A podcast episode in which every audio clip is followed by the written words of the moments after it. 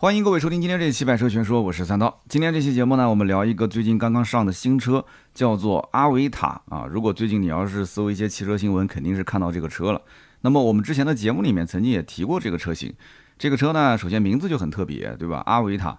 那如果说要是在这个车型排行的话，就是我们不说销量啊，就按名字来排行的话，它是 A 打头，那毫无疑问，A 打头肯定是排在第一个，是吧？就像很多人这个微信的名字，哎，前面总是要搞几个英文，特别是一些中介啊、销售啊，都喜欢干这个事，是不是？它叫阿维塔。那么听起来这个名字呢，是有点像这个科幻电影《阿凡达》，或者是这个战斗天使阿丽塔。那其实我是觉得这个名字可能对于中国的消费者来讲，就可能没有太多的亲和力啊，哈，就不如像那个什么猫啊、狗啊这些啊，听起来就比较亲和一些。但是呢，这个名字跟它的销量有没有实质性的关系，不好说。这个车子的确啊，造的还是比较科幻，可能有一部分人啊，土豪级别的，对吧？三十多万、四十多万啊，甚至是六十万，他愿意去消费，因为什么呢？因为市面上没有那么多跟我开一样的车，是吧？那么其次呢，这个公司的背景说出来也是大的吓人啊，它是长安、华为、宁德时代三家合作的一个企业。那这三家合作合作是合作，对吧？但是具体他们分别做些什么啊？花了多大的心思去做？就像我要是跟人创业，是不是你要跟我合伙？那我首先我肯定是不能容忍你是兼职去做的，除非你是完全提供资源的人啊。你比方说在当地，对吧？三刀你躺着平就可以了，啥也不用干。哎，就由我老爸只要动动手动动嘴，那就你的这个资源肯定是不断的。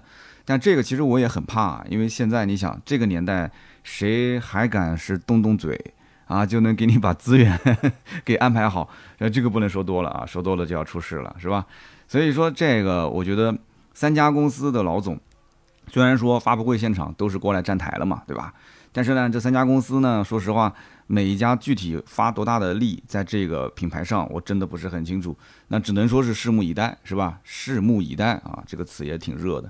但是呢，我总觉得这家叫做阿维塔，它背后的公司啊，它是有故事的，而且这个产品背后肯定也是有很多啊大家不知道的事情、不为人知的事。所以今天这期节目，我们就好好的聊一聊这个定位中大型 SUV、售价三十四点九九万到六十万的阿维塔，嗯，到底是什么一个来头？有哪些竞争对手啊？这个价位到底值不值得买？那么首先呢，我们先说说这个阿维塔什么来头啊？这个阿维塔呢，名字知道的人其实还是非常少的。我相信我们听友当中，呃，至少一半以上的人是没听过的吧？除非你是天天刷这个汽车视频啊、图文啊。但是我要告诉你，它背后的股东，你其实比较惊讶的啊！哎，有人讲不刚刚说过了吗？就是华为啊、宁德时代跟长安，不是的，它一开始真不是这三家。它最早的时候呢，其实是。上海未来汽车有限公司是他的股东，哎，有人讲说，哎，那就就复杂了，那未来也是这家公司的股东吗？啊，你继续往下听啊。但是呢，现在来讲的话，其实对外宣称是长安、华为和宁德时代，而实际上华为只是一个供应商，华为它是没有股份在里面的，是吧？啊，有些人听得有点晕了，说这个这个，等会儿让我捋一捋啊。你说之前是有未来的，是吧？那未来现在还是不是股东呢？啊，其实未来还是股东，但是股份比较少，没有话语权。好，那华为呢？华为说是三家这个合伙人之一，那怎么就没有股份呢？华为现在参与任何一家车企造车，它都是没有股份的啊，这个我们要说清楚，你要搞清楚。华为一旦要是如果说入股，要是正儿八经去造车的话，那可能就会面临这个欧洲很多的一些啊相关的企业就会去封杀它啊，可能就是国家队的封杀啊，会出现很大的问题啊，这大家都懂，就不用多讲了。因为华为毕竟现在还有其他的一些产业啊，那么因此呢，现在目前对外说就是三家巨头，对吧？华为、长安、宁德时代。那么他们分工也很明确，长安呢是负责整车制造，华为其实提供呢就是我们讲就是供应商嘛，要有电机啊、智能驾驶啊、智能座舱啊。那宁德时代做什么呢？很简单，对吧？电池。那么有趣的是什么呢？这个华为、宁德时代跟这个长安三家把它们连在一起，如果取每一个这个名字的第一个字，把它当缩写的话，正好是 CHN。所以这个现在被媒体一炒作。那原本其实就是三家企业，现在反而变成国家队了。这个今天我我可能这些词不能再频繁的说了，因为说的话大家现在知道的这个管控比较严啊。就是 CHN，你想是什么概念？所以这个如果是按照这样的一个这个三巨头是代表 CHN 的话，那这个产品可能有些人买它还会带一些这个个人的情怀在里面啊。那如果说你要是查过阿维塔科技有限公司，就是这个公司的，比方说相关的股份的构成、股东的构成，你就会发现刚刚我讲的未来其实也是它股东之一。那么阿维塔科技的前身其实它的名字叫长安未来。我们知道未来跟江淮合作过，是吧？那大家有没有听过未来跟长安合作过？啊，可能有人听过，可能有人大至少大多数应该是没听过啊。那早在二零一八年一月份，长安汽车跟蔚来汽车就签了一个战略合作协议，长安跟蔚来会成立一个合资公司研发新产品。那么业务覆盖呢，就是智能网联啊、新能源汽车产业技术研发、零部件生产、运营服务等等，它是一个比较全的产业链了。那么当时这个合作呢是签了协议的，可是后面没有落地啊，没有下文，那么没有实质性的一些合作研发的成果。所以呢，我们也可以理解啊，长安和蔚来是合作了一个寂寞。那么一开始呢，李斌担任的是长安未来的董事长，当然肯定是兼职了，对吧？他本身自己就是未来汽车董事长。后来到了二零二零年的六月份，李斌就卸任了，然后长安汽车的执行副总裁谭本红上任，一直到今天啊，到阿维塔的这个公司成立之后，他就担任 CEO 了。那么后来到了二零二一年的五月份，长安未来汽车不就更名叫阿维塔科技了嘛？啊，大概就是这么回事。那么刚开始，长安未来就是长安公司跟未来公司两家各出资百分之五十。啊，这个我也是要提醒大家，合伙做生意千万不要每个人出资百分之五十。那我记得我当年就是跟第一任盾牌各出资百分之五十，其实我还多了个百分之一，我是百分之五十一，他是百分之四十九。啊，意思就是说我可以有更多的话语权，但是实际并不是这样子啊。我觉得两个人合伙做生意至少是七比三啊，就是你真正出资的那个人，你哪怕没有钱，你也可以借钱，但是你的比例。或者说你用这个 A、B 股啊，当然了，你要谈到 A、B 股，你可能都要上市了，对吧？就是你的投票权一定要占到七成以上，否则的话，我觉得这种合作是没有任何意义的啊。那么到了后来呢，这个长安未来又通过几轮增资啊，又后来融了 A 轮，然后这家公司呢，它的股份啊，几个原始股东就开始陆陆续续的稀释了啊，稀释了股份之后呢，呃，最大的股东那肯定是长安汽车嘛，是占到百分之四十点九九。那么宁德时代也进来了嘛？宁德时代是第二大股东，占百分之十七。那么蔚来汽车的股份呢，就已经被稀释到百分之零点八一啊，相当于是出局了嘛。就零点八一，其实就是跟着混混，对吧？那真的要是这个股东分红能挣到钱的话，呢就稍微分一点。所以可以忽略不计这个蔚来汽车的股份。那么我们前面提到说，这个华为是没有占股的，是吧？那华为其实相当于是个供应商，但是又不能没有它。因为华为呢提供了它的电机，还提供了智能驾驶、智能座舱啊，但是就是没入股。其实我跟你讲，电机可以不用它的，对吧？那智能驾驶辅助也可以不用它的，智能座舱不就是一个车机系统嘛，对不对？也可以不用它的。但是你要知道，加了华为的这个技术进来之后啊，贴上了华为的这个小标签，那真的，我觉得它现在的这个品牌溢价能力已经快要赶超奔驰了。就是华为真的是属于神笔马良啊，在哪个这个墙上这么一画。啊，在哪个石头上这么一点啊，点石成金啊，一画这个人物就栩栩如生，就要直接就变成真人了啊，就非常厉害。所以说这个华为跟问界的合作啊，我们讲赛力斯啊，对吧？东风的合作出了问界这个车也特别火。那么现在又出了这个阿维塔，是不是也能跟问界一样特别火？不是很清楚，因为什么呢？因为之前极狐也是华为跟他合作，但是极狐没有在华为的销售网络里面，哎，这是个最大的问题。它不像那个问界啊，问界其实这个品牌它是在华为的销售体系里面，他把店面稍微扩一下，或者直接就跟华为的原有的这种旗舰店一起来进行销售。所以问界等于华为，华为等于问界，相当于这个牌子无形之中大家都有一个心照不宣的认知了。那么之前的极狐不是这样的，那么现在的阿维塔，据我了解也不是这样的。阿维塔是不会放在说问界啊，或者是华为的这个旗舰店里面去卖，是不可能的。阿维塔应该是自己独立建一个展厅，肯定也是在商场里面，对吧？去建个展厅。那么有多少人真的能把它跟华为联系在一起？其实把它跟宁德时代联系在一起，或者是把它跟长安联系在一起，我觉得溢价能力都没有那么强。只有跟华为联系在一起才会很强。所以呢，就必须要有华为。对吧？空手套白狼嘛，相当于就是没有股份，但是呢，哎，我提供我的技术，你也不能把我给踹了，是吧？我既然跟你绑在一起，你不信你试试，你不用我的电机了，你不用我的智能座舱、智能驾驶了，你换其他的，没有我华为，你看你还能卖这个价吗？你还能卖个三十多万、四十多万，甚至六十万吗？啊，真的，我觉得华为是很厉害的。那我们继续接着讲啊，我们继续讲阿维塔十一到底是什么样的一个车，值不值得买？阿维塔十一呢，其实就是一个定位中大型。呃，纯电的 SUV，那么整个车长是四米八八啊，这个车长还是比较克制的。其实我个人感觉这台车应该还是要走稍微偏操控一点的路线，因为它的这个车长其实完全可以做到接近于四米九啊，接近于四米九几，但是它只做到四米八八。然后它的宽度是一九七零，这个车宽其实真的是挺宽的了啊，接近于将近两米了。然后车高是幺六零幺，幺六零幺这个车高其实比同级的车型来讲要会更低趴一些。啊，其实从这个数据来讲的话，也是侧面证明这个车子还是希望更好开一些，偏操控多一些。然后轴距呢是两千九百七十五毫米，不到三米。那么其实现在电动车跟以前燃油车不太一样。我记得有一期节目，有一位听友在下方评论，我觉得非常专业啊，说现在的车辆就是就是新能源车，你不能去跟混动车的长宽高轴距去对比。现在的这个电动车，因为它本身电池技术也是越来越好了，对吧？那么它的整个的车内的空间利用率也是越来越高了，所以同样的两台车，电动车四米八八可能比纯燃油车或者是混动车四米九甚至五米的车车内空间还要大。那它的轴距虽然是二九七五，它可能比轴距啊什么三零幺五、三零五五的这些。还要在空间大一些，就是实际体验的感受。所以你的电动车跟电动车之间对比，你可以没问题。但是电动车跟混动车跟燃油车，你不要直接拉它的长宽高的数据还有轴距去进行对比。你要真真正正的到店里面去实际体验一下啊！这里面讲一下这个小技巧啊。那么阿维塔十一的售价呢，是从三十四点九九万到六十万。那有人觉得说，怎么跨度这么大呢？它一共四个配置，对吧？那实际上呢，它这个六十万啊，是一个联名版，是一个限量版。这个呢，号称是全球限量五百台啊，但是这个车子其实也就在中国卖，噱头噱头啊，大家都懂是吧？所以实际上这个车的价格应该只卖三个配置：三十四点九九万的长续航双电机版，三十六点九九万的长续航双电机奢享版，四十点九九万的超长续航双电机奢享版。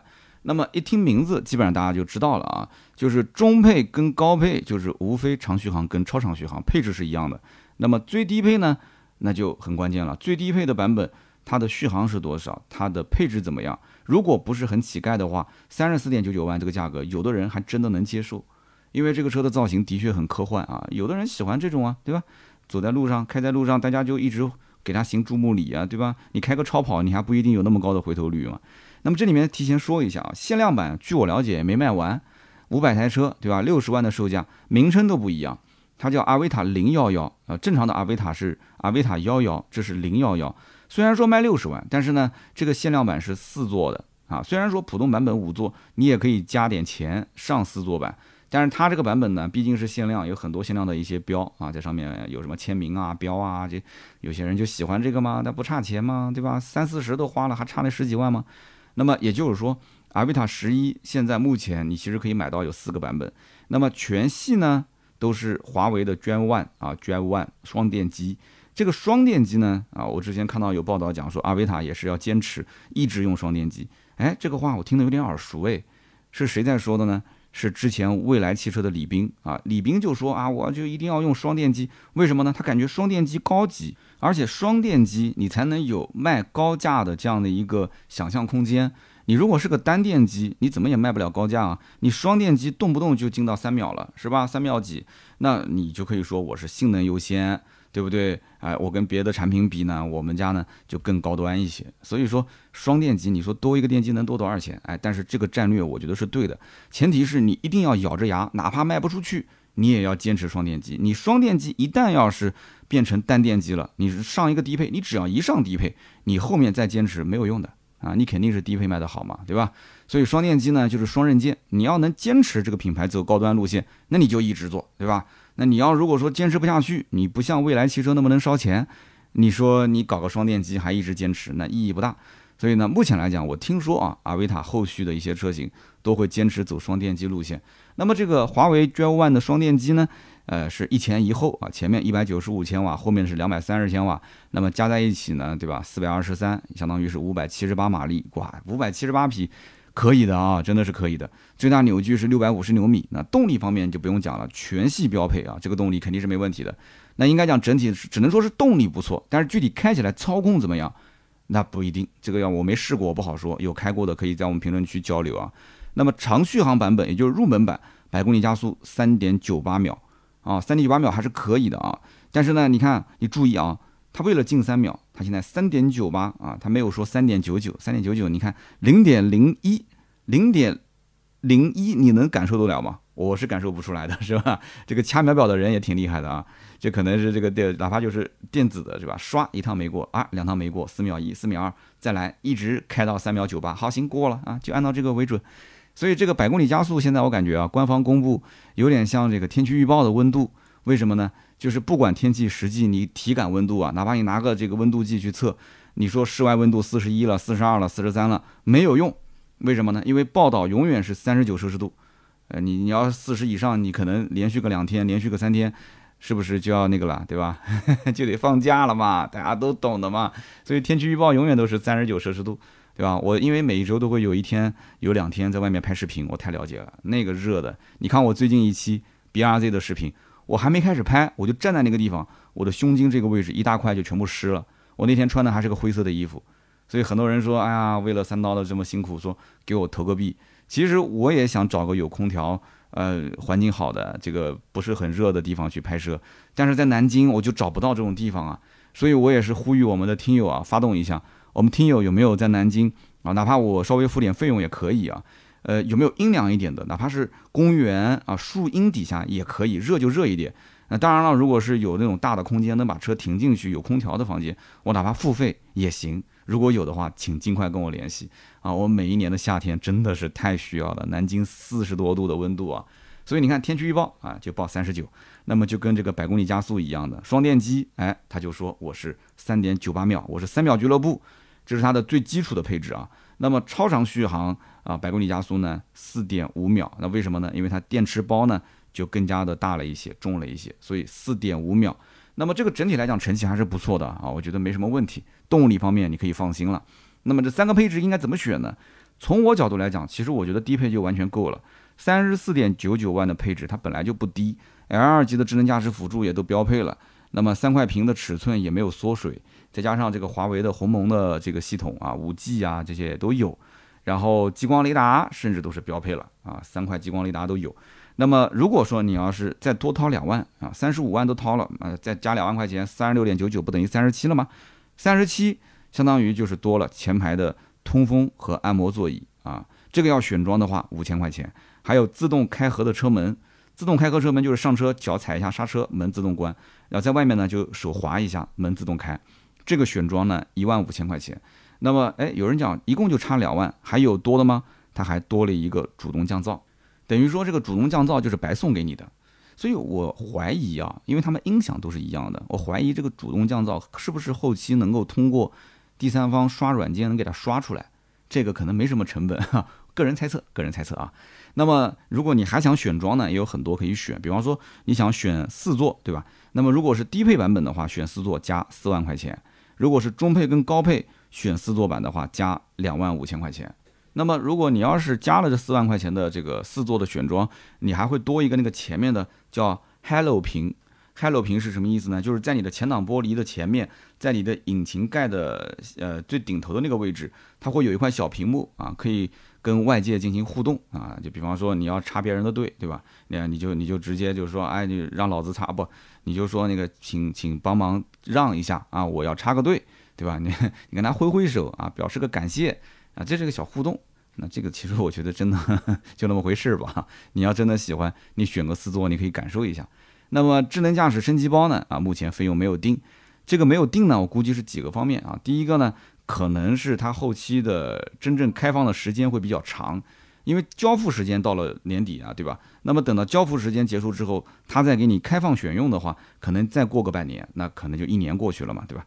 那么这第一，第二，他可能也没想好是给你一次性永久啊花了钱就可以用，还是说学这个未来啊？他很多的收费方式可能将来都会学未来，就是以这种比方说包月的形式啊，未来收六百八，那我就收个四百八或者三百八一个月，是吧？啊，他除了不能换电池，他其他的服务其实都能跟未来学，你说是不是？那么它的顶配的版本就是超长续航四十点九九万，那这个版本跟三十六点九九万其实它的配置是一模一样的，只不过电池包容量更大。那你就看嘛，你愿不愿意多花四万块钱，让这个续航从 C R T C 五百五啊变成 C R T C 六百八啊？或者我们再讲的直接一点，就是电池包的容量从九十点三八度电啊变成一百一十六点七二度电。你要如果是从这二十多度电的成本上来讲啊，这四万块钱我觉得也勉强还算合理。但是你要如果从这个 C R T C 的续航上来讲，因为它本身就是有缩水的嘛，啊，我之前跟大家讲过，NEDC 的水分已经很大了 C R T C 的水分其实更大。那么这个里面本身五百五到六百八，也就是多了一百三，再把这个水挤一挤，其实也就多了，我估计连一百公里都不到的续航，多花四万块钱，那肯定是不划算的嘛。所以根据我的就是个人需求来讲，最入门的版本肯定是够用了。对吧？那你一定要要那个什么？就比方说自动开关的这个车门，或者说是你要这个降噪和按摩座椅、通风座椅，那你就加两万块钱。我是觉得低配和中配可以，其他就不用考虑了啊。那么阿维塔十一全系可以用这个七百五十伏的高压平台，那么支持单枪两百四十千瓦高压快充。这个前提是什么？就是你的这个充电桩。一定是符合这个标准的。你充电桩是个慢充的，你就你你怎么充呢？就是在快充里面算是比较慢的这个充电啊。而且很多的一些充电桩，它的这个充电其实它的功率也不是很稳定啊。比方说高速的服务区啊，或者是停车场啊，它不一定能跑满啊，它不一定能跑满。所以按照官方讲法是十分钟就能续航两百公里啊，这个呢就比正常的那些快充桩确实要快很多。但是还是那个前提啊，你要让它能跑满单枪两百四十千瓦，这才可以。你跑不到两百四，你跑个一百二，对吧？你跑个一百五，那那那你可能十分钟就充了个一百公里，甚至八十公里啊。所以只是理论上的，理论上是可以快速补能，有这么个技术。好，那么我们就说一下啊，这个三巨头的产物啊，其实就我们刚刚简单的介绍了一下它的大概情况，对吧？啊，最高的续航能跑到六百八十公里啊，普通的五百五十公里，而且还是 CLTC 的标准。其实我觉得一般般啊，就是说它没有拿出一个非常惊艳的这样的一个产品。那么虽然说它有这个所谓的啊超级快充是吧？但能不能说在我们可用的范围之内，比方说我两点一线啊，或者说跑长途，是不是你有铺设很多的这个超充桩，能够让我去保持这样一个快充的使用？能给我有有有有我就像拿手机华为手机充电，我现在在这个聊节目的时候，我手机刚刚都快没电了，现在已经充到多少了？啊，非常快，充到百分之八十了，对吧？那你要如果说有这么一个非常普及的基础设施，哎，那我认可。可是我现在没有感觉到。然后还有这个 CTP，CTP 呢，其实也是人家讲就是华为这个麒麟电池啊，也是通过优化电池结构。就相当于是啊，在这个小户型里面，我再让它呢有更多的功能性，是吧？然后让这个整个的续航能力更好，对不对？那么这个就跟之前的比亚迪的叫刀片电池啊有点像，也是就电池技术本身其实没有变，但是呢啊整个电池包啊从 C 尔供应商到 Park 供应商，它的整个的这个技术呢，它是有一点点的往前的推进啊，有一点点的去结构性的优化啊，还是能够增加续航的，没问题，对吧？你算是二代产品、三代产品都是可以这么说。还有一个是这个 NP 自隔离，那么其实这个有点类似于电池包当中的保险丝，就是避免这个电池啊进一步的发热啊，或者是燃烧啊爆炸，就是热失控嘛，对吧？就有点像这个保险丝。其实大部分的电池包都有一些这个所谓的自隔离的技术啊，但它这个呢，就所谓是拿出来说啊，我是有这个 NP 自隔离，所以这些技术你说好不好？那当然好了，对吧？那有总比没有好。那你说是不是那种黑科技呢？谈不上。真谈不上，其实市面上你都能看得到，但是三十来万的这个级别的车子里面，那宁德时代肯定要拿出一些自己的东西啊，对吧？那么长安呢，也要好好的去造这个车，是吧？那么华为呢，肯定也是拿自己的顶尖的一些技术，三家一起先打个样啊，就第一款产品，我觉得就是打个样的产品，所以我觉得这款产品从产品本身来讲，三十来万可以买，但是这个产品它的品控怎么样？包括今后。啊，这样一个新的产品、新的品牌，它的售后服务怎么样啊？我们都不是很清楚。那我想应该毫无疑问是放在长安的体系里面做售后，对吧？那么这些都是个未知数。那么我们只能说拭目以待吧。但是呢，中国有句古话啊，叫做一个和尚有水喝，两个和尚挑水喝，三个和尚呢啊，自然就没水喝了。那我只能是希望。他呢对外宣称啊，让大家看起来感觉好像是这三家公司一起合作做的这个产品，而实际上真正啊做事情的人只有长安一家，所以你可以理解成这个产品就是长安的一个独立子品牌，它就是一家公司一个人在做，只不过啊拿这个两个供应商啊，一个是宁德时代，一个是华为，让你们俩过来给我背个书，你想想看，长安是什么样的企业？啊，让你背书是看得起你啊，对吧？你敢说一个不字？你说不啊？我虽然提供你的技术，但是我不给你背书。你说一句试试看呢？啊，你看看会有什么样的后果？不过呢，大家其实真正关心的也不是这些，对吧？你们这背后哪几家公司一起合作，跟我没关系。我看这个车长得挺好看，然后我真的要买，我作为车主，我能得到什么样的权益？那么目前这个车刚上市啊，提供的这个首任车主的权益，实话实说啊，不是很给力。很多人也是一开始觉得这个车子，哎，三大公司也都是自己很喜欢的，然后这个外形内饰也确实很梦幻，哎，有一些土豪当时是想买的。但是结果看到这个首任车主的权益之后呢，很多人都放弃了。我们别的不说啊，我们就说这台车子它的整车质保和三电的质保，整车质保五年十二万公里，三电质保八年十六万公里。其实按理来说也不算少了，对吧？整车五年十二万公里，那比起这个三包法规定的三年十万公里要长得多了。那么三电呢，还是八年十六万，这也算是不错了。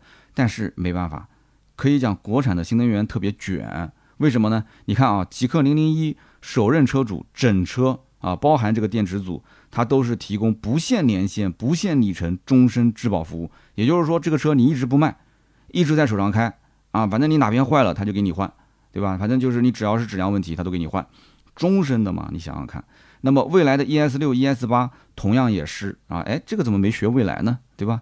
那未来是首任车主整车终身质保。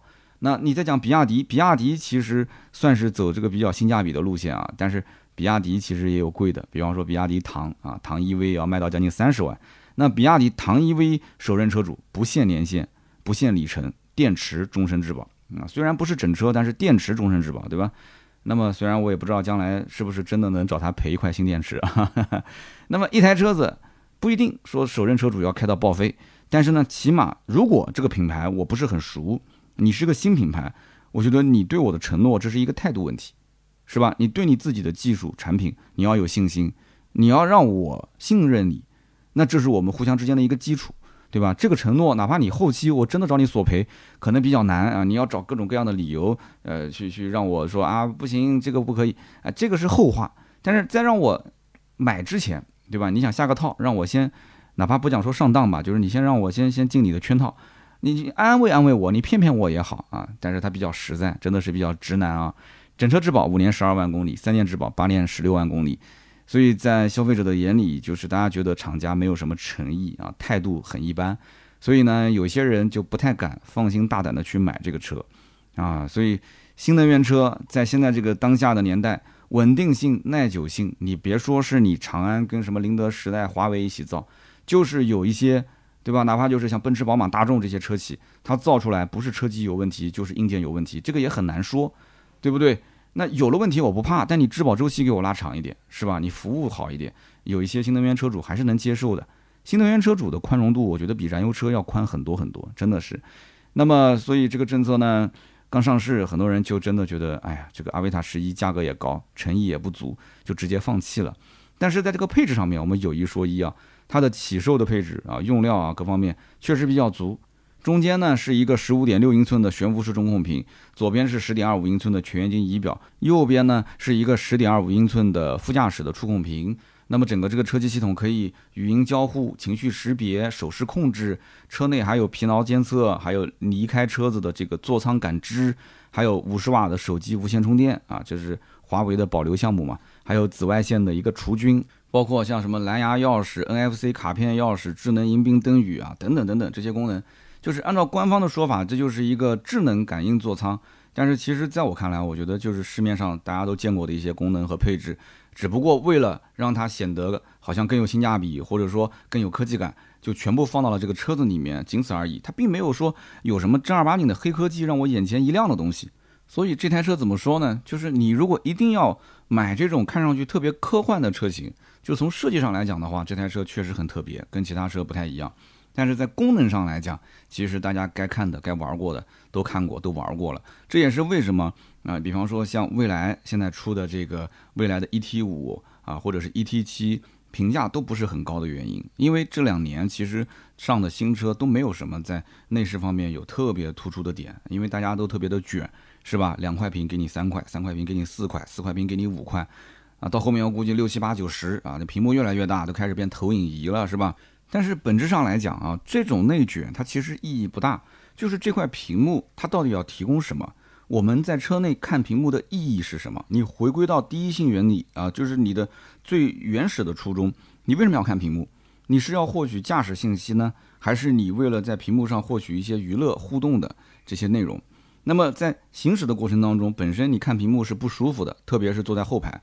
那么到今天为止，有没有什么屏幕能够在车辆颠簸的过程当中，我的视线能够跟着这个屏幕啊，能够跟着车子啊一起上下颠簸啊，就不会让我产生那种头晕目眩啊，或者对孩子的视力有影响？能不能有这种相应的，我们讲就是黑科技，能够突破一下，能够让我们说哇，这个新车型上面配的这个新技术啊，十分的牛掰，我从来没见过啊，这种哇塞的感觉，其实这两年已经没有了。是不是以前嘛，毕竟是没见过，但是可能别的地方用过。现在是大家都在用了，到了这个价位，你不用，那就说明你落后。你都得用，但是用了之后，你发现很多技术其实啊，就平时用不上啊，真的是花的很多钱都是浪费。当然了，买这种车型都愿意花三十多万了，像这一部分人本身平时可能消费也是比较浪费的，是吧？所以这个新车的外观内饰啊啊，给一部分人感觉眼前一亮啊，那么大家就为它去买了，买的就是个特别。比方说它的车尾的设计，它是一个垂直的后窗，呃，我不知道大家有没有理解啊？你可以去看我的文稿啊，包括网上也有视频，你看我的文稿就知道垂直后窗是什么概念了。那么后窗非常的小，那基本上就是有点像这个，你说照搬也好，或者说致敬也好啊，有点像法拉利、兰博基尼这些超跑的设计。哇，这么一说就给它贴金了啊。那么再往后看呢，它还会有一个电动尾翼。其实它本身这个 C 柱的位置就不是一个流线型，我也不知道这个电动尾翼它升起来到底有多少的下压力。我觉得这个电动尾翼更多的是这个装饰性 哈，这实际的意义应该不大。那么这台车的车内也有一个亮点设计，就是在那个中控屏的后方有一个长得像漏斗一样啊，上面是音响。有这么一个设计，其实之前我在奥迪的时候我也看过，奥迪的 A 八 Q 七有那种可升降的 B&O 音响，每次一点火啊，在前面挡风玻璃的左侧跟右侧升起来一个回声探头啊，非常的帅气啊，很有高级感。那么官方说阿维塔的这个像漏斗一样的设计叫什么？叫情感涡流啊，这个涡流我说不清啊，不是那个我想一步一步往上爬的那个涡流啊。涡轮的涡啊，然后流就是流动的流，涡流啊，我不太懂艺术，大家可以看个图啊，看看图感受一下。那么这台车子其实从外观到内饰啊，啊，据说是宝马的前任设计师啊，纳德法吉扎德是他来设计的。这哥们儿之前也是设计过啊七系，包括 BMW 的 i 八这些车。那么还有一个设计师啊，这个来头也非常大，虽然我不认识啊，叫 MMW，他呢是纪梵希的前设计总监。那你想一想，一个是纪梵希的前设计总监，一个是宝马的前设计总监，这两个大师，你说要给他多少钱？是不是？就像我之前在上海，我看那个建筑设计展啊，虽然我也看不懂，那个叫安藤忠雄，应该有人听过的是吧？这是大师。然后我看他的设计作品，然后上面写这个是在广东的，这个是在福建的，这个在北京的，这个在上海的，反正就是设计的呢，也确实很好看。虽然我看不懂，但是我也知道这是大师的作品。我相信，如果不是这个大师，这个设计图纸应该是过不了的。这种设计，你想想看，我虽然不懂什么什么工程啊这些设计啊，但我知道一定是比那种四平八稳的房子要贵得多得多得多。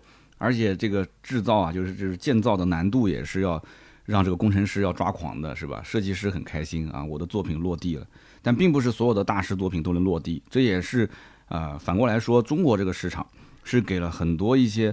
啊，可能在那种大厂里面，在什么大众啊、丰田里面，它确实有很多东西它不能去突破啊，它必须要循规蹈矩，对吧？你比方说他是宝马的设计师，三系、五系、七系，你随便怎么设计，你前面几代其实就已经基本定型了，你后面最多在原有的这套语言基础上稍微的创新一点点啊，你不能说打散了、打碎了，然后重新来过，这肯定是不行的。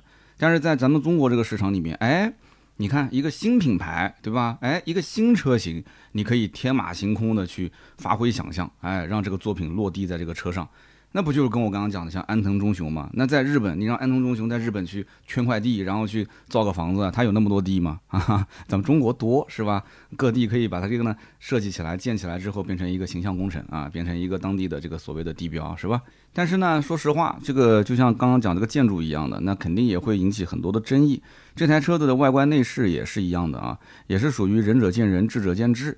所以呢，这台车的卖点，我觉得首先就是这个人要认可它的外观内饰的设计，那么其次就是它的智能化配置方面，因为之前有过像这个北汽的极狐啊，阿尔法 S。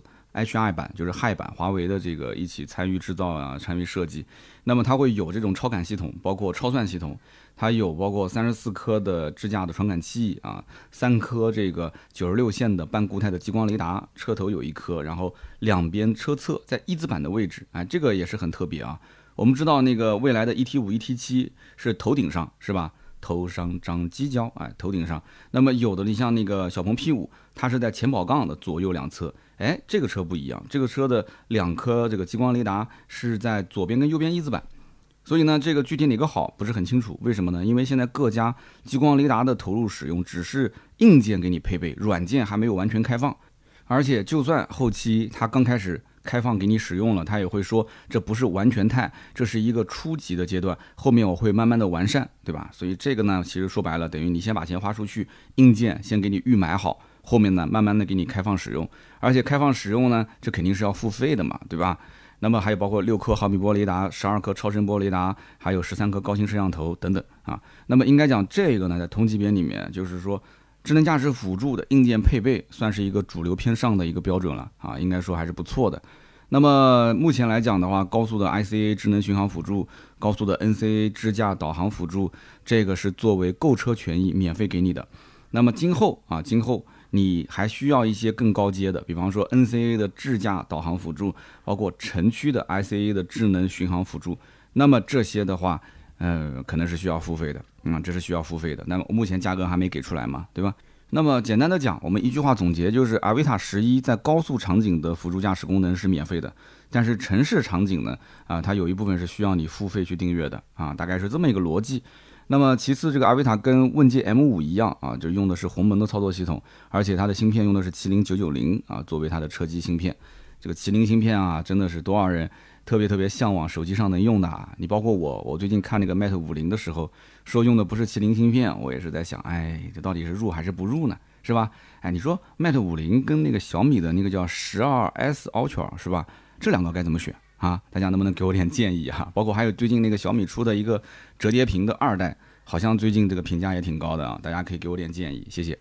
那么竞争对手有哪些？其实我前面也提到了啊，这个车的竞争对手其实最主要的应该就是未来的 ES 六跟 EC 六。那表面上看呢，未来的 ES 六的售价是比阿维塔十一要高一些，但是你要知道，未来有 BAS 啊 Bus 这样一个电池租赁方案，它本身就是换电车型嘛，对吧？所以用了这个方案之后。直接长续航的电池包啊，可以减掉十二点八万，等于我电池直接租赁。那么性能版的话，裸车相当于就三十四万多，每个月相当于再给个一千六百八的租赁费用。那么对于普通人来讲，可能觉得我的天哪，我买个车花了三十多万，每个月还要再给这个一千六百八啊，不太能接受。但是你要知道，能花三四十万买电动车的人，这些人家里面首先是有 BBA 的啊，应该讲整体的经济实力相当不错。那么他。选择了这个电池租赁的方案啊，一千六百八对他来讲每个月，那这个是可有可无的，可能喝喝下午茶，对吧？就可能就花一千多，是吧？那么有些人可能还觉得很划算啊，三十多万不到四十万就可以买到这么一个车，所以在价格上，阿维塔十一其实啊不一定比蔚来 ES 六看起来那么划算啊，就是对于买这个车的级别的人来讲，那么虽然说蔚来 ES 六的配置其实也挺低的，连 L 二级的智能驾驶辅助都没有标配，还要花钱去选装，但是阿维塔十一是标配。但是呢，买蔚来这个品牌的车主，其实他看中的是什么？他可能是首先他有信仰，对吧？他已经被洗脑了，他觉得未来的不管是从技术层面的，还是从服务层面的，甚至有的车主还认为这个公司很有前途，他甚至当股东啊，买他的股票啊，啊都是有的。最关键，我曾经讲过，就是未来的车主的确很优质，我参加过几次活动，的确都是在我们南京的这种高档小区里面的这个住户啊。啊，的确也是，这个没有错。那么他们呢，也可以去享受这个社交的这个社群的福利，是不是？那么就像很多买 mini 的男性，对吧？那当然了，这两年我觉得其实 mini 也没有什么车友会了，因为大家都知道了，早几年早几年有很多男生买 mini，他知道他也可以有这种车友会的福利，是不是啊？大家都懂的啊。那么你现在要买，你可能得买 smart 精灵一号了啊。那么其实未来你说值不值？我觉得这个点不在于它的配置是高还是低啊，其实配置都不低，但是能不能达到那种顶配的标准，就是说起步就顶配。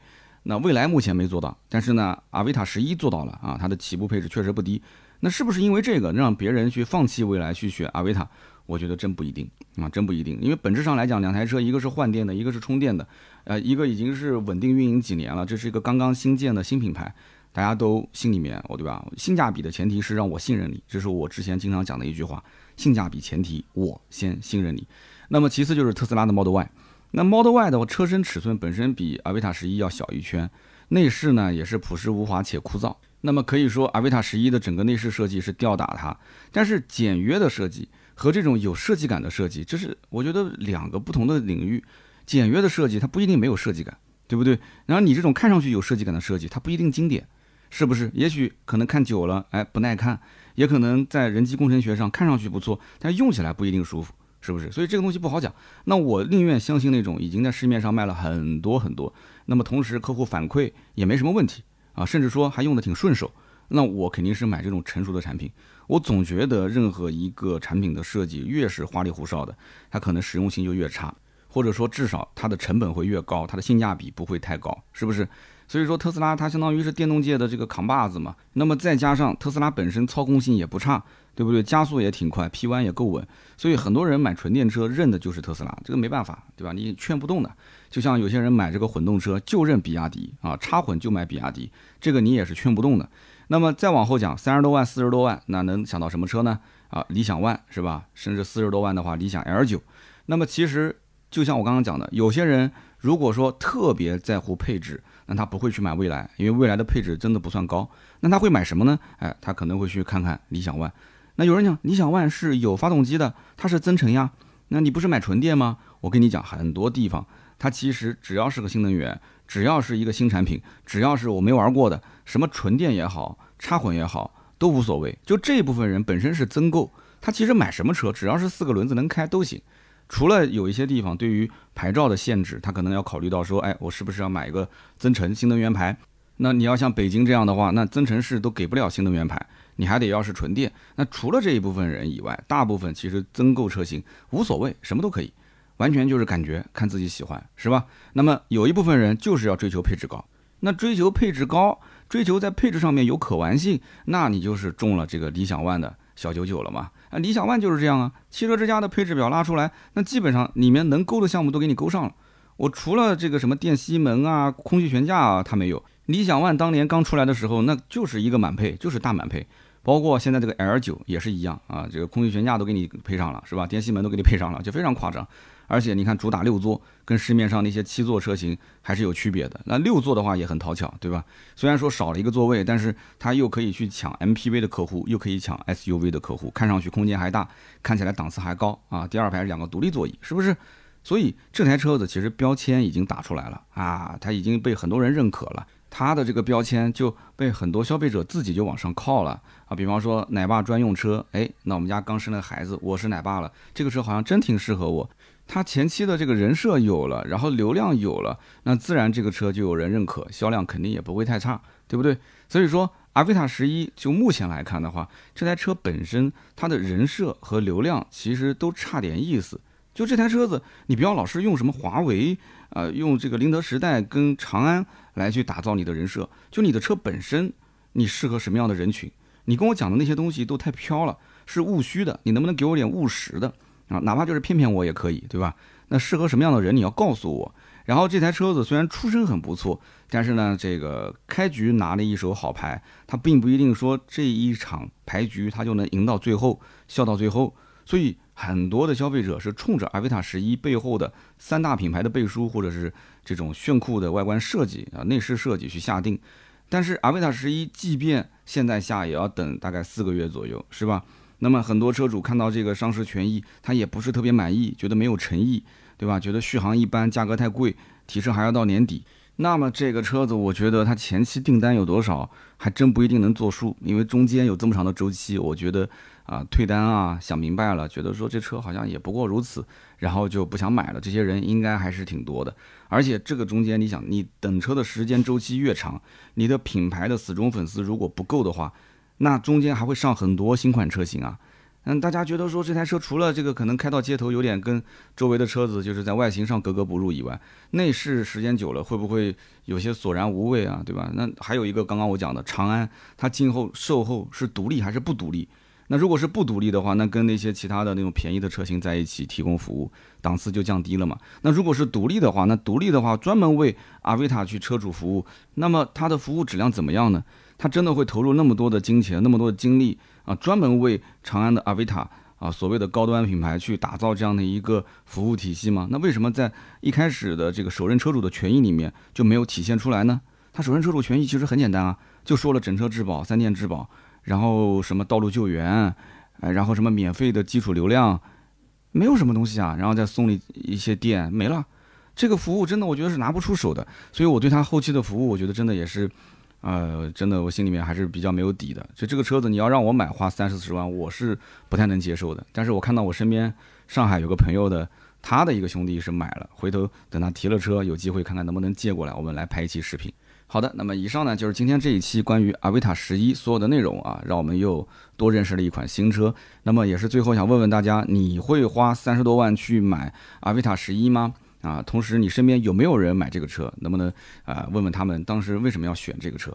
那么记得在我们节目下方可以多多的留言评论啊，聊一聊。那么每期节目呢，我们会在留言区抽取三位，赠送价值一百六十八元的芥末绿燃油添加剂一瓶。好的，那么我们接下来呢就说一说身边事。今天的身边事啊，我们聊一个话题叫做帮人忙。我相信呢，我们每个人都帮过人家忙啊，那么别人也肯定帮过我们忙，只不过这个忙呢是有大有小，对吧？那么帮的次数呢也是有多有少。每一年七八月份，反正至少对于我来讲啊，都是啊我身边的人找我帮忙最多的时候。因为大家现在到了七八月份啊，也是每一年过半了嘛，很多的一些这个项目进度啊，都已经推到了一个关键时刻。但是呢，遇到了一些不可控的问题，那么这个时候难免啊需要找一找身边的人去帮个忙啊，对吧？就有的时候你知道中国人情社会嘛，呃，打个招呼可能要好很多。那么因此呢，找我帮忙的人也挺多啊，有找工作的啊，有找人的，有咨询自媒体方面的一些这个内容的，有买车的、卖车的、修车的、维权的，什么样都有。那么当然了，我找人也很多啊，我找人帮忙啊，什么借车呀，对不对？包括什么看医生啊、找律师啊、孩子教育啊，甚至买各种各样的东西。啊，我都会去问一问你，比方说电子产品，我会去问一问圈内的这个电子测评的大佬，对吧？那买一些比较贵重的家用电器呢，我可能会找一找各个商场的这个啊比较大的领导打打折嘛，大家都懂的，是不是？所以说这个帮人忙，你帮我，我帮你啊，帮久了之后呢，这个人情啊，其实反而拉扯拉扯，哎，其实是好事，不是坏事。我个人是这么觉得，但是我媳妇儿是特别不喜欢找人帮忙，能不找就不找。啊，哪怕多花点钱没关系啊，但是我金牛刀嘛，我觉得找人帮忙又省心又省钱，那何乐而不为？那么我们今天就讲一讲啊，找人帮忙和帮人忙之间，我们应该啊如何去权衡啊，权衡这个度。那我之前听到老梁啊讲过这个一个总结，我觉得挺好的。他说啊，其实帮人忙有的时候帮不好啊，反而是好事办成了坏事，对吧？这个最典型的就是曾经。在日本有一个留学生叫江歌啊，江歌案，我相信全国人民都知道啊。他本来是帮他的一个好朋友叫刘星的啊，结果呢就是这么不好的一个结果。那么这个老梁当时总结说，帮人忙其实有个原则叫一大三不够。哎，我觉得总结的真的不错。那么什么叫做一大三不够呢？首先，一大指的是这个事情有点大啊，如果这个事情有点大，已经超出你能力范围了，你就不要接。三不够是什么呢？第一个自己不够强，第二个别人不够好，第三个交情不够深。自己不够强很简单，好解释，对吧？那有些人可能就是好个面子啊，这个事明明你办不了，但是偏要说我能办，对吧？这个领导你请放心，这个事情交给我。那最后呢，你实际上没办成，那实际上那对方就认为你是不上心，或者说你不管怎么说你上不上心，这个事情你是不是耽误了？你耽误了我时间，耽误了我正事。之前那个郭冬临是不是有个小品，就是哎，有事您说话，对吧？有事您说话。结果他们领导出差给了他两把牙刷啊，他感动的不得了。最后喊他是帮他搞两个车皮，火车的车皮，他也敢答应啊。所以说自己不够强，不要乱接事情，好吗？不要乱帮忙。那么第二个，别人不够好，其实这个主要是看人品啊。有些人呢，就是是会看人的面相啊，能看出他的人品，或者说哪怕我吃点小亏啊，我们俩出去吃个饭啊。啊，或者说我我我小小的一些事情给你帮个忙，就是没有付出太多，但是通过这件事情，我能看得出来你这个人品不是很好啊，你这个人人品不好的话，就是他觉得你怎么帮他都是应该的，呃，但是往往只要是涉及到一点点他的利益，他可能立刻就跟你翻脸，或者说虽然表面没有翻，但是实际上背后他还在给你挖坑啊，他在坑你。那像这样的人，我觉得真的就离他远一点啊！你也不要说啊，我之前帮过你的忙，你怎么这么对我？不要跟他说这样的话，没有任何意义啊！你就适当的离他远一点，他其实也能感受得到啊，他也不会再来找你了，对吧？但是如果你根本就没有看清楚这个人啊，你一而再再而三的呃让他得寸进尺，你一直在帮他的忙，可是他又是在背后坑你，可是你又觉得你舍不得他，对吧？有一些小闺蜜不就是这样子吗？闺蜜一直在坑她坑她，但是她觉得我就这一个好朋友，我不跟她在一起那怎么办呢？所以你跟她在一起，她慢慢的啊顺着你的杆子往上爬，知道了你的弱点啊，把你拿捏的死死的，了解了你很多的一些私密的事情，发现了一些利用你的方法。其实你会过得越来越惨啊！别人其实看得很清楚，也可能提醒过你，但是你就是听不见，对吧？你在这个圈内，所以这叫做别人不够好啊！这些忙也不要帮。那么第三一个呢，叫做交情不够深。那有人讲说这个交情怎么去衡量呢？其实你不用去衡量交情啊。我之前在有一期节目里面讲过啊，推了一本书叫《乡土中国》，是费孝通老先生写的。这个费老先生当时讲到一个概念，叫做什么？叫中国社会的差序格局。什么叫差序格局呢？就是每个人是以自己为中心，就像一个小石子啊，扔到这个水里面，它会有这个水波纹一圈一圈的往外推。那么我们其实在中国这个社会里面，大多数人还是讲究这个亲属血缘的关系，所以最紧密的这一圈肯定是你的亲朋好友，对不对？然后再往外一层一层的扩展，你的朋友的朋友，其实你只要稍微转一层，你就会发现这个关系就要淡很多。所以交情不够深，你就不能交浅言深啊，不要跟他说太多。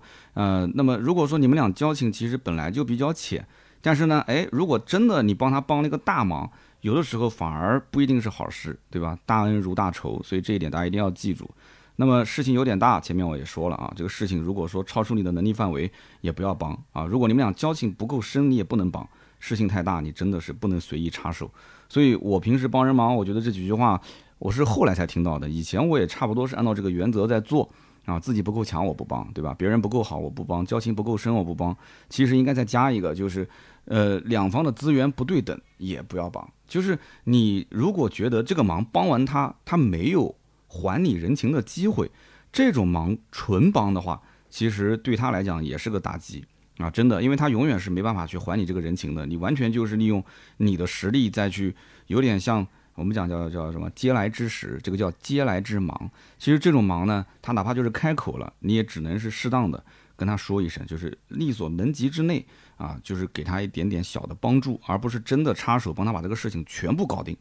所以我觉得这个拿捏的度也是比较难的。我相信有在社会上面经常帮人忙的人，听完之后啊，如果你有感触，也可以在评论区我们一起交流。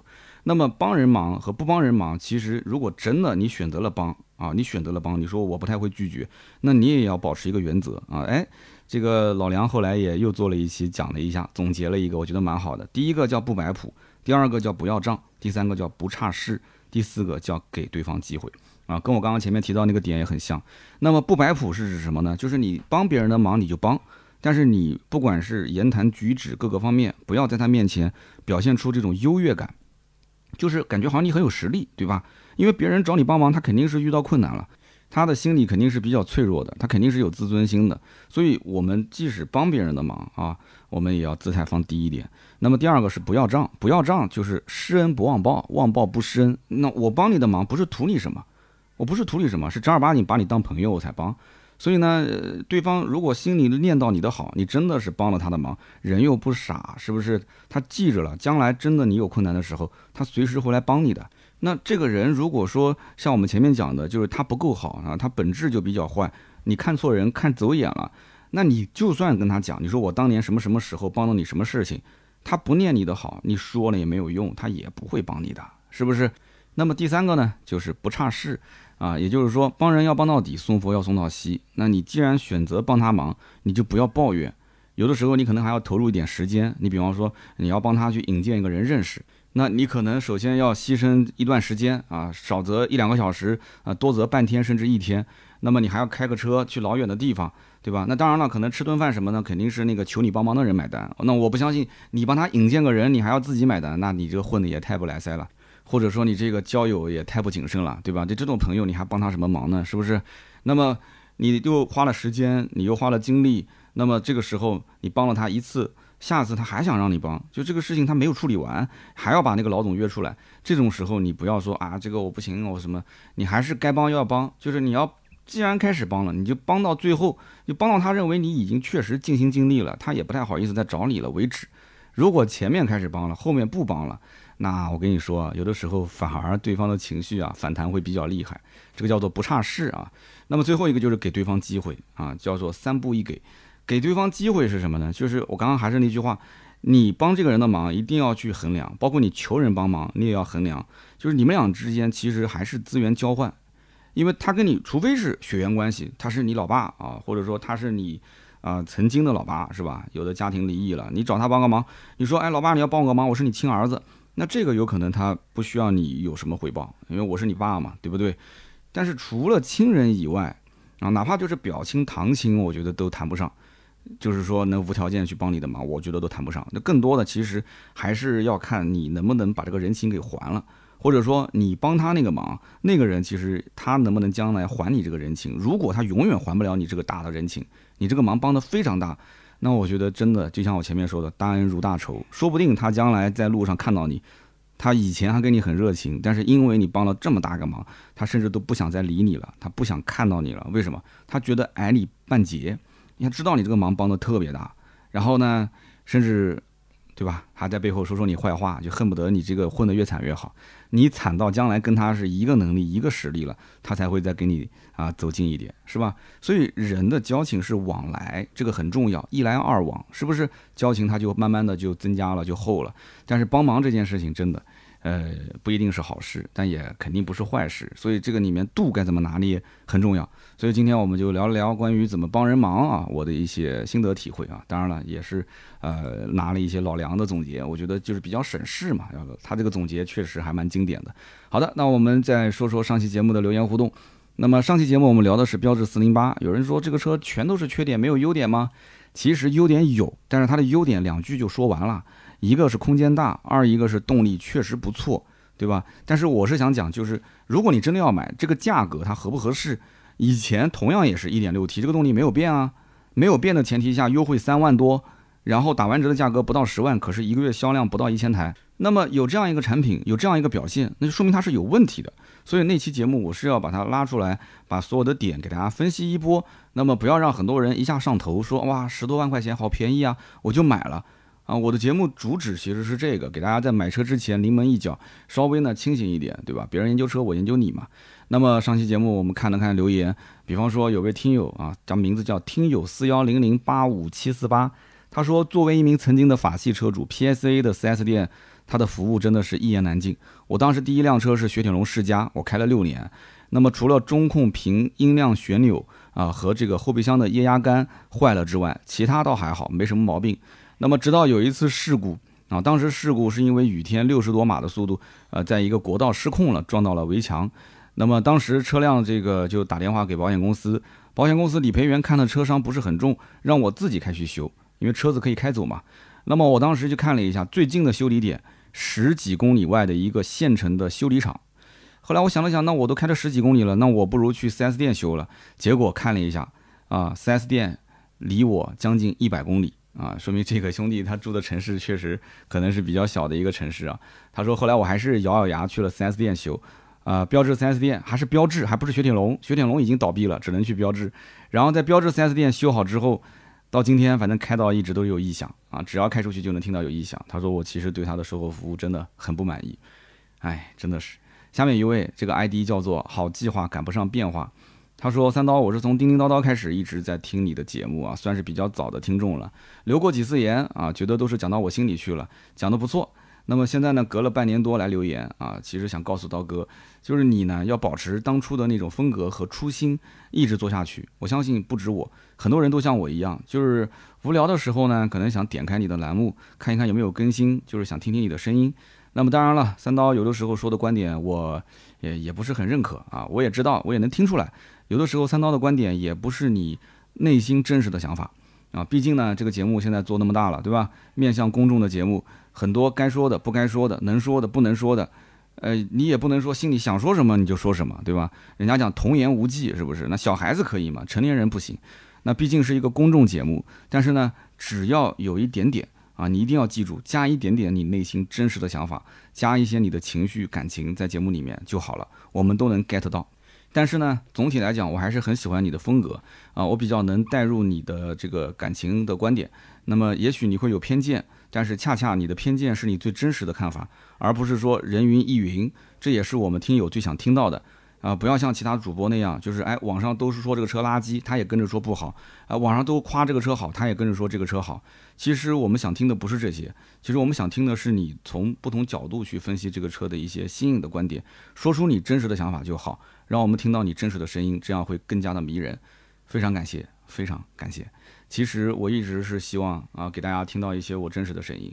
啊，你也听出来了。其实有的时候我在措辞方面，其实我认为我的意思已经表达清楚了。可是音频就是这样，第一个我语速比较快，第二个大家听节目的时候可能在做别的事情，它不像图文啊，它不像视频啊，会有那么多的一些啊画面去做表达辅助的表达啊，或者说是让你有更多的沉浸感。所以音频这一块只能说是听一个感觉，然后得到一些你觉得有用的信息。所以大家一直是在以片段的形式来收集信息。所以经常我在评论区看到了，就这个点，其实我节目讲得很清楚了，但是他在节目这个下方评论区里面说的，我就 让我觉得很，呃，很无语啊！我说这个完全就理解错了嘛，对吧？啊，会是这样子的，但是没关系啊，音频做那么多年，我觉得还是比较适合我的一个这个表达方式，我也会坚持做下去。好的，那我们来看看第三条留言，这位听友的名字呢叫做木木爱小丹。他说：“哎呀，刀哥终于说到四零八了啊！我是今年年初才提到四零八的，才半年就改款了，我真的心里面非常的难受啊。那么听了这期节目呢，我感觉我的心里是被你琢磨的透透的啊。我就是不喜欢满大街都是一样的车，对于日系车呢也没太多的好感。我哥开的是雷凌，我姐开的是雅阁，他们的车我也都开过，那印象呢不是很好，特别是开我姐二点零的雅阁上高速，一百二十码想超个车。”我脚都已经快踩到油箱里了，但是呢，声音很大，但就是车子不提速啊。那我不知道是不是心理作用，我发现日系车真的那个内饰啊，满满都是塑料味儿，特别是太阳晒过之后，那么我坐进去了，我都有点受不了啊。有一次在广场露天的展台，我看到有这个日产奇骏的展览，我当时就去看了，结果门一打开，扑面而来的那种塑料味儿，我当时转身就走了。但是我的四零八，哎，我还真就没发现这个味道。我也不是什么法吹，我也不是黑这个日系，我就是因此才对于四零八这个车有了不错的印象啊，包括这个车的空间啊、动力啊、变速箱啊，我觉得都没问题啊。我自己就是在丰田旗下的公司上班，凯美瑞的转向系统就是我们公司做的。上一次刀哥问说一汽跟广汽有什么区别的时候，我想说生产工艺和设备其实都是一样的，但是生产的人对待产品的认真程度其实是不一样的。然后呢，他就举了一个例子啊，哇，这个例子蛮得罪人的啊。他说，他们公司呢是二一年才开始立线生产的，在这个之前呢，就是二一年之前，他的同事买过一辆凯美瑞，结果发现这个新车呢有异响，拆开来之后发现，哎，正好就是转向系统的问题。那么二一年之前的凯美瑞转向系统是天津生产的，刚好我们自己也要生产，所以就把这个产品就分解拆开来找它的原因，结果发现。啊，这个天津产的这个凯美瑞转向丝杆竟然没有涂油脂，天津工厂跟我们算是兄弟工厂了吧？但是这种事情绝对不可能在我们公司发生。啊，这个哥们儿是凯美瑞转向系统的供应商啊，丰田旗下公司啊，可以的，可以的，大家听懂了吧？所以你看，一汽丰田、广汽丰田，这哥们儿其实说出了里面的一些小秘密啊，大家自己 get 啊。呃，以上三位呢，就是我们上期节目的听友的留言互动。我觉得听友的留言互动真的挺有意思的，大家也可以去看一看我们的评论区啊。大神真的非常的多，有很多都是业内人士啊，甚至有的就是厂家的一些一线的或者是高管。所以呢，大家呢在听完节目之后啊，看一看我们的文稿，看一看我们的留言区，可以更多的去补足一些我节目里面没有说到的点。